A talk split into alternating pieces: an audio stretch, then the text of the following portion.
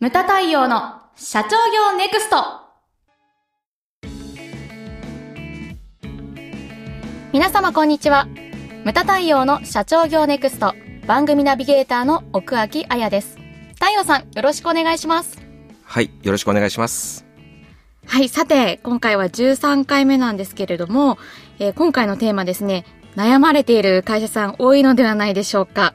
えーコミュニケーションの重要性ということですが、そうですね。はいあの、やっぱり人間ですから、あの、会話をするわけですけれども、そこにやっぱりね、自分が思ってることをですね、はい。言葉にした途端、やっぱりうん100%伝わるっていう保証はどこにもないわけじゃないですか。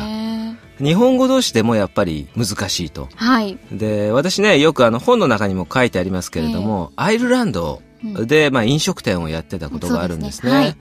ですごい小さい店だったんですけれども、まあ、あの、従業員、それからアルバイトさんとかパートさん入れて、まあ、10人弱のお店でしたけれども、はい。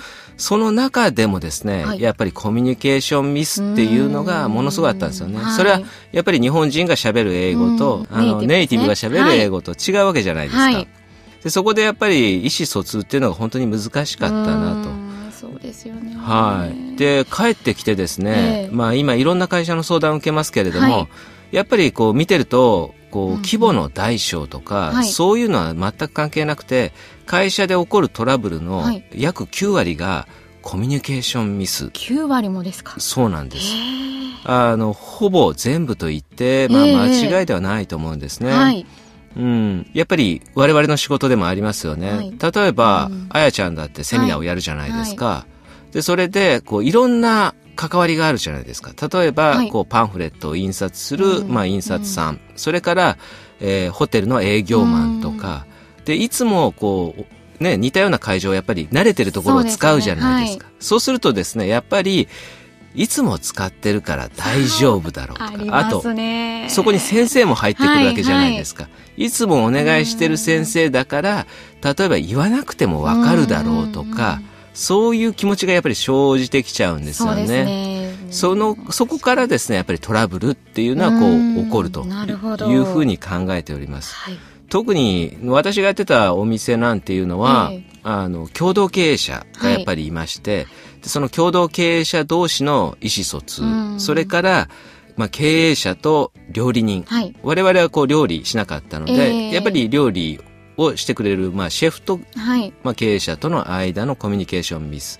うんうんそれからそもそも日本人スタッフ、アイルランド人スタッフ、まあ、生活習慣も違いますし、で、会社っていうのは面白くて、こう順調にいってると、うん。こう、多少なんかあっても目をつぶれるんですけれども、うん。それがやっぱり、例えば業績悪くなったりとか、うん。お客さんがパタッとこう来なくなった時に、えやっぱりこうイライラしてくるんですよね。うん。で、そこで普段こう許せてたことが許せなくなったりとかう、ん。ちょっとこう、声がね、はいあの、きつくなっちゃったりとか、そこからやっぱりですね、トラブルっていうのは起こります。ええでもまあ、考えてみたら、はい。誰もがやっぱり会社をね、良くしたいと思ってると思うんですよ。うんそれでもですね、同じベクトルに向かっていても、やっぱりそういうトラブルっていうのが起こってしまう。んだからコミュニケーションっていうのは本当大切だなというふうに思います。で、ね、あやちゃん、ほら、後継者長塾今、はい結構手伝いに行ってるじそうですね。ゃないですか。行かせていただいております。で、よく、まあ、聞くんじゃないのかな。あの、社長と後継者のそのコミュニケーショントラブルとかね。そうですね。耳でにしますね。親子っていうのも、これ微妙なやっぱり立ち位置でね。うん。他人でもないし。そう、こう似てるからこそうんなんかね、気恥ずかしうんい、近い存在だからこそなんかどっかに恥ずかしさがあってな、るほど。それでですね、まあ、ね、あと、だからこそやっぱり言わなくてもわかるだろうとか、そういうね。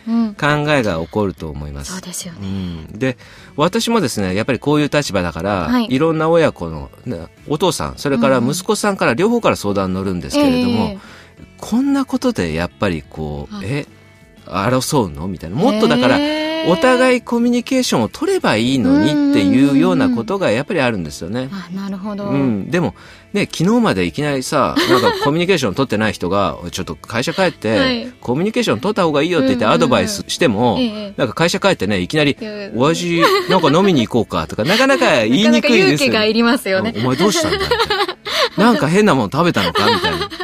ちょっと父親としても心配になりますよね。息子から急にそんなこと言われたら。今までなかったものが。で、それほどだからコミュニケーションというのは結構ね、難しいですよね。なるほど。で、うん、特にまあ世代間でですね、私感じるのが、はい、やっぱり育ってきた環境って違うわけじゃないですか。ねはい、で、ね、うちの会長を見ても、うちの会長っていうのは昭和13年生まれですよ。えー、あの、戦中戦後の世代ですね。はいうんですんで何もなかったわけじゃないですか。うんうんはい、だからあの昭和10年とか20年代の人たちっていうのは、ええ、やっぱりねよく後継者長塾でも話に出ると思うんですけれども、うん、あの固定資産が大好きとかね あるでしょ？なんかやっぱりあの世代っていうのは何もないところから来たから、やっぱりなんていうんですか？郊外のマイホームとか、マイカーとか、はい、あの家電とか、そね、目に見える豊かさを求めてきた世代なんですね。だから、それがある上なんで、あの、で我々の世代っていうのは、あの、豊かな時代、うん、何不自由なく育った世代なんですよ、言ってしまえばね。だから、こう、物が余ってるから、むしろいらないとか、で、よくあるのが自分らしさを求めたりとか、生活スタイルがやっぱり変わってくるわけですよね。そうですよね。物に関してもシェアリングなんかも今、始まってますからね。そうそう。だから、シェアリングなんていうのは最たるもので、そうですよね。ビジネスチャンスとしてはものすごい隠れてるんだけれども、はいうん。あの、そうするとやっぱり物が売れなくなるとか、いろんなやっぱり考え方っていうのはあるわけですよね。それを選択するのはやっぱり社長の仕事なんですけれども、やっぱりコミュニケーション、はい、ね、父親世代、我々世代っていうのはやっぱりそこで考え方が違ったりとか、えー、あと固定資産については今言いましたけれども、はい、例えばあと銀行さんに対しても、なるほど。いろいろありますよね。そうですよね。はい。なんかこれも後継者小塾の中でよくないですか？例えばほら、ね、コンサルタントでもいるじゃないですか。えー、井上先生なんかは、はい、あの、いや、現金あるんだったら借金返せやええやないかと、はいはい、で金利払うのもったいないやろっていうのが井上先生じゃないですか、後継社長塾のあの講師を務めていらっしゃる井上和弘先生、ね、そうですね。はい。そうそうそう。で、ね、あとコンサルタントによってはあの借りろっていう人もやっぱりいらっしゃいますね。中にはいらっしゃいますね、はい、でどっちがいいとか悪いっていうのは僕はないと思うんですね。っていうのはそれもまた人、あの、一理あるなと。うんうん、っていうのは、金利が今安いと。だから、借りてそれを投資に回せっていうのも、これは一つのまた考え方だなというふうに思います。あの、でもね、あの、我々世代っていうのはやっぱり、こう、ね、こうバブルとか、それ以降入社なんで、やっぱり重たいものを持ちたくないとか、借金は減らしたいとか、そこなんか根底にね、それがあるんですよね。だからそこでですね、喧嘩する後継者社長っていうのを結構見てるんですよ。まあ世代によっての違いですね。はい、で、さっき言ったように、いい悪いっていうのは僕はないと思うんです。うんうん、で、よく質問されてですね、はい、私はどういう答えをするのかって言ったら、えー、いや、それはね、はい、借金一つ取っても、うんうん、あの、社長が枕を高くして寝れるんだったら、それは借りればいいじゃないですかと。で、固定資産、それがですね、稼ぐのであれば、いや、どうぞ買ってくださいというような感じでお答えするんですね。はいですので柔軟でねあの資産イコール悪っていうわけでもなくそれが稼ぐ武器であれば、うん、どうぞお買いくださいとい。うような感じだと思うんですね。はいこれは井上和弘先生もそうおっしゃられますね。そう、ね。はい。ええ、そう思います。はいで、とは言ってもですね、そで、ね、そこら辺の意思疎通を、今回のテーマ、コミュニケーションなんで。どうすれば、そのコミュニケーションが取れるようになるんですかね。はい。で、はい、これの落としどころはどこかというと、えー、私はですね、はい、やっぱり、会社の中に、我々は呼んでるのが事業発展計画書。はい、まあこれはね、あのいろんな言い方ありますけれども、えー、長期経営計画書であったりとか、はいえー、そういうものがきちっとありますかということなんですね。で、それをもとにして、いや、あの、今期はこういうふうにいきますとか、5年後、10年後考えたときに、どういうふうにしますかと。で、それをもとに、あの、まあ、資金繰りのね、あの、まあ、資金繰り表とかをもとにして、いや、あの、その固定資産、十分買えますとか、これぐらい稼ぐようになりますとか、それをもとに親子でこう会話をしていただくと。それさえあればですね、僕は喧嘩もやっぱりなくなるんじゃないのかなと。もう喧嘩する理由がないですからね。確かに。来期とか、ね、あとは5年後、10年後、会社をこういうふうに持っていくっていうのを、こう、真ん中に置いて、それをもとにディスカッションをするわけですから。うんうんで、そういったふうにですね、事業発展計画書っていうのは、まあ、コミュニケーションツールとしても、うん、そうですね。使えはい。るというふうに僕はですね、最近それをアドバイスするようにしてるんです。はい。で、我々はね、あの、事業規模とか、ええ。業種業態に関係なく、事業発展計画書っていうのを作ってくださいというふうに言っております。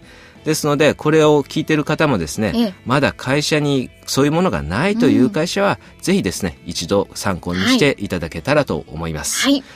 まあ、この事業発展計画書なんですけれども、はい。あの、今回ね、あの、親子の、あの、まあ、コミュニケーションを取るツールとして使えるっていうふうに言ってますけれども、これね、親子だけじゃなくて、はい。例えばこう、社内のね、幹部と部下であったりとか、はあとはまあ、社員同士とか、うんあとは取引先もそうですよね。はい。あの、事業発展計画書っていうのが会社のこう根幹としてあれば、それをもとに、まあ行動規範みたいになるので、すね。それをもとにですね、あの行動すれば、社内のコミュニケーション自体がですね、まあ円滑にミスもなくいくのではないかなというふうに思います。はい。ムタ太陽の社長業ネクストは全国の中小企業の経営実務をセミナー、書籍、映像や音声教材、コンサルティングで支援する日本経営合理化協会がお送りしました。今回の内容はいかがでしたでしょうか？当番組で取り上げてほしいテーマやご質問などございましたら、当番組ホームページ上からお寄せください。お待ちしております。それではまた次回お会いしましょう。